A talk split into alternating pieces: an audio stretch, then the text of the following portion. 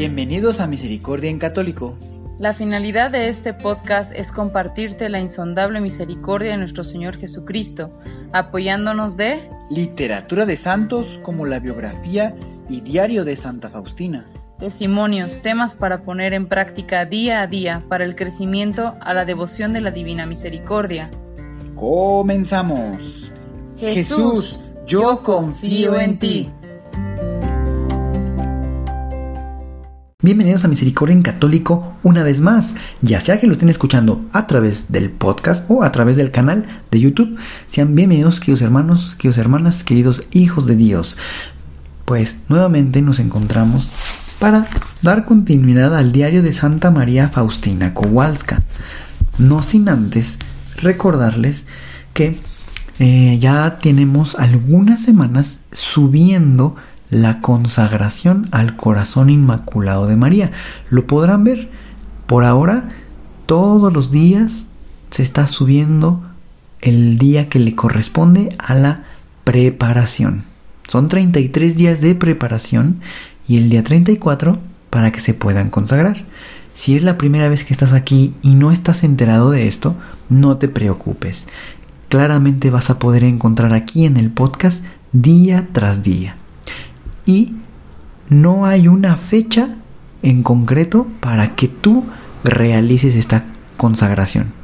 Es decir, si apenas estás escuchando este audio y quieres hacer tu consagración, hoy o mañana, el día que tú decidas, puedes comenzar con el día 1, al siguiente día con el día 2. Es importante que lleves día a día la preparación, es decir, no escuchar en un solo día cinco o cuatro audios para poder quizá hacerlo más rápido. La mejor idea es todos los días un audio. Están preparados justo día con día. Después de 33 días continuos, el día 34, entonces podrás hacer tu consagración al corazón inmaculado de María. Es importante que los días sean consecutivos. Si por alguna razón uno de los días te ha faltado, si gustas puedes comenzar nuevamente desde el principio del día 1 para que estés preparado para hacer esa consagración al corazón inmaculado de María. Habiendo dicho esto, vamos a continuar con el diario de María Faustina Kowalska. Vamos a continuar en el numeral 562.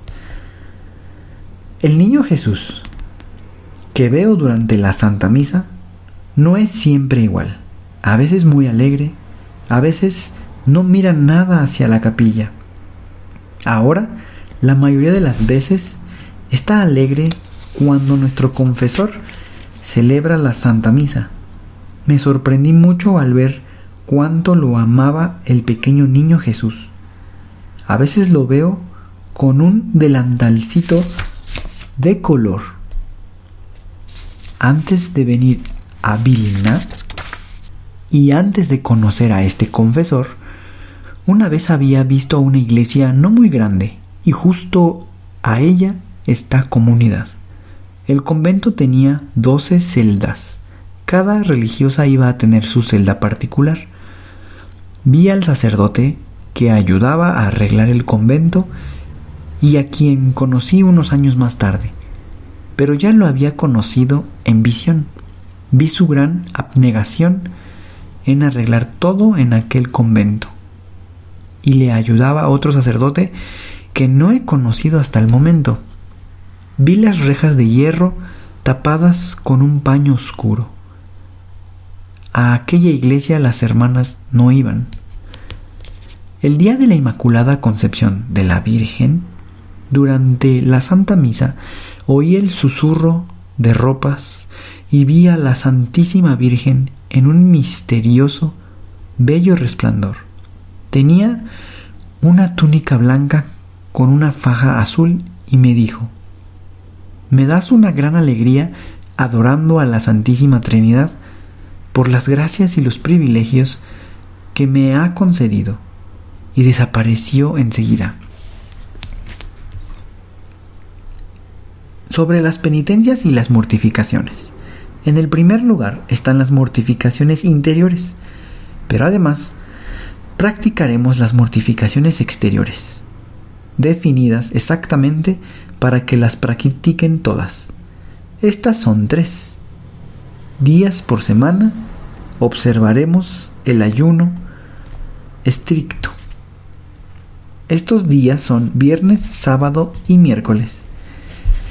Cada viernes, durante el tiempo necesario para rezar el Salmo 50, se someterán a la disciplina todas las misma hora en su propia celda. La hora indicada, las 3 de la tarde, por los pecadores agonizantes, durante dos grandes ayunos. Como los días del trimestre, las vigilias, la comida consistirá en una vez al día un trozo de pan y un poco de agua. Que cada una trate de practicar estas mortificaciones que están prescritas para todas. Pero si alguna hermana desea algo más, pida el permiso a la superiora. Una mortificación general más. Ninguna hermana puede entrar en la celda de otra sin su permiso especial de la superiora. Pero la superiora debe a veces entrar inadvertidamente en las celdas de las hermanas, no para espiar, sino en el espíritu de amor y responsabilidad que tiene ante Dios. Ninguna cerrará nada con llave. La regla será la llave general para todas. Un día después de la Santa Comunión, vi repentinamente al niño Jesús que estaba junto a mi reclinatorio y al que se agarraban con las dos manitas. Aunque era un niño pequeño, no obstante, me penetró el temor y el miedo, viendo en él mi juez, Señor y Creador, ante cuya santidad tiemblan los ángeles. Y por otra parte, mi alma fue inundada de al amor, inconcebible, y me pareció que moría bajo su influjo. Ahora veo que Jesús refuerza primero mi alma y la hace capaz para relacionarme con Él porque de otro modo no podría soportar lo que estoy experimentando en este momento. El comportamiento de las hermanas para con la superiora. Que todas las hermanas respeten a la superiora como al Señor Jesús mismo, tal y como lo mencioné hablando del voto de la obediencia. Que se porten con confianza infantil, sin murmurar nunca ni criticar sus órdenes, porque eso desagrada mucho a Dios. Que cada una se guíe por el espíritu de fe para con las superioras. Que pida con sencillez todo lo, que necesite. Dios nos guarde y que nunca se repita ni ocurra que alguna de ustedes sea el motivo de tristeza o de lágrimas de la superiora. Que cada una sepa que como el cuarto mandamiento obliga a los hijos a respetar a los pobres, a los padres. Lo mismo se refiere a la religiosa para con la superiora. No es buena la religiosa que se permite y se atreve juzgar a la superiora. Que sean sinceras con la superiora y le hablen de todo y de sus necesidades con la sencillez de una niña. Las hermanas se dirigirán a su superiora de este modo. Le ruego, hermana superiora, nunca le besarán la mano, pero cada vez que la encuentren en el pasillo, como también cuando vayan a la celda de la superiora, dirán, alabado sea Jesucristo, inclinando un poco la cabeza. Las hermanas entre sí dirán, le ruego, hermana, agregando el nombre, respecto a la superiora deben guiarse por el espíritu de la fe y no con, con sentimentalismos ni con adulaciones, cosas indignas de una religiosa que la humillarían mucho. Una religiosa debe ser libre como una reina y lo será si vive con el espíritu de la fe. Debemos escuchar y respetar a la superiora, no por ser buena, santa, prudente, No, no por todo eso, sino solamente porque para nosotras ocupa el lugar de Dios y escuchándola obedecemos a Dios mismo. Pues bien, queridos hermanos, hemos avanzado un poco más en el, en el, en el, diario con algunos numerales. Entonces, pues sigue Santa Faustina enumerando las reglas que estarán vigentes en, el, en esta nueva congregación. Por otro lado, también eh, dice algo interesante con respecto a que primero Jesús prepara al alma para poder tener una relación con Él. Es decir, eh, ya les he venido comentando que sería bueno que practiquemos el silencio, tener un silencio interior para que nuestro Señor pueda dialogar con nosotros. No necesariamente será a través de una voz.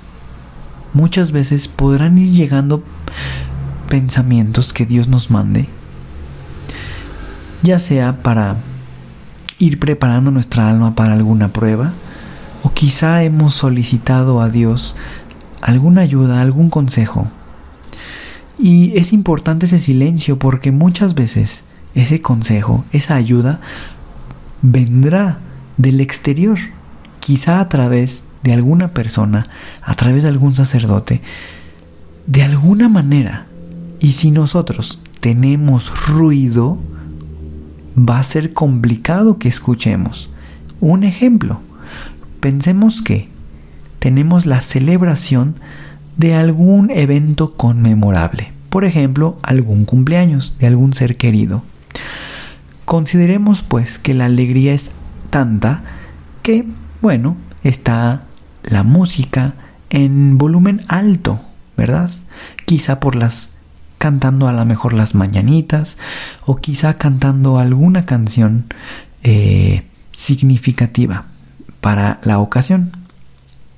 Bueno, en medio de este ruido puede ser difícil que se escuche cuando alguien toca a la puerta. No con un timbre, con la mano, que toca la puerta. Ese ruido podrá tapar nuestros oídos para poder escuchar ese ruido que viene de la calle. Pero ese ruido que viene de la calle no es un ruido como tal. Realmente es la voz de nuestro Señor. Quizá a través de alguna otra persona, como les he dicho. Entonces, con tanto ruido, puede sernos complicado escuchar lo que Dios nos quiere dar a entender. Por eso, en la vida diaria, ¿cuál es ese ruido? Bueno, pues ese ruido podemos enumerar muchos. Preocupaciones por crisis de dinero, trabajo, salud. También ese ruido por todo lo que el mundo nos quiere vender.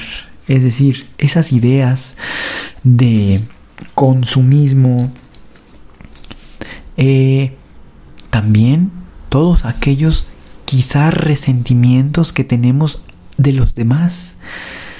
Todo eso que no que podemos en, en esos momentos no estar quizá perdonando al prójimo. Todos esos momentos en donde nos pasamos pensando en el en la injusticia y en lo que deberíamos hacer para hacer algo justo. Entonces, pues, todo ese ruido no deja que escuchemos la voluntad de Dios. Convendrá pues hacer espacios de silencio, espacios en donde tratemos de no pensar en nada, en donde quizá podemos estar contemplando a Jesús en una imagen, a la Virgen María. Y entonces ir silenciándonos poco a poco. Y quizá en, en el lapso de algún tiempo podamos estar más sensibles y susceptibles a la voz de nuestro Señor. Por como estamos viendo, las reglas que Santa Faustina va escribiendo para esa congregación siguen involucrando siempre mirar a Jesús en, el, en los demás. Pueden notar que un saludo que se tiene que hacer al mirar a la superiora no era lo santa que es la superiora, no era lo bueno que es la superiora, era mirar y amarla como si Jesús mismo fuera la superiora. Y que cuando se la toparan tuvieran esa esa frase, ¿verdad? De adorado sea Jesús. O mejor dicho, alabado sea Jesús. Bueno, pues hermanos, pues les invito a seguir firmes en nuestra fe y que día a día la sigamos alimentando con la palabra de Dios. Es importante que todos los días leamos un, un, un fragmento de la palabra de Dios, la Biblia. Bueno, queridos hermanos, como siempre, que Dios los bendiga. Hasta pronto.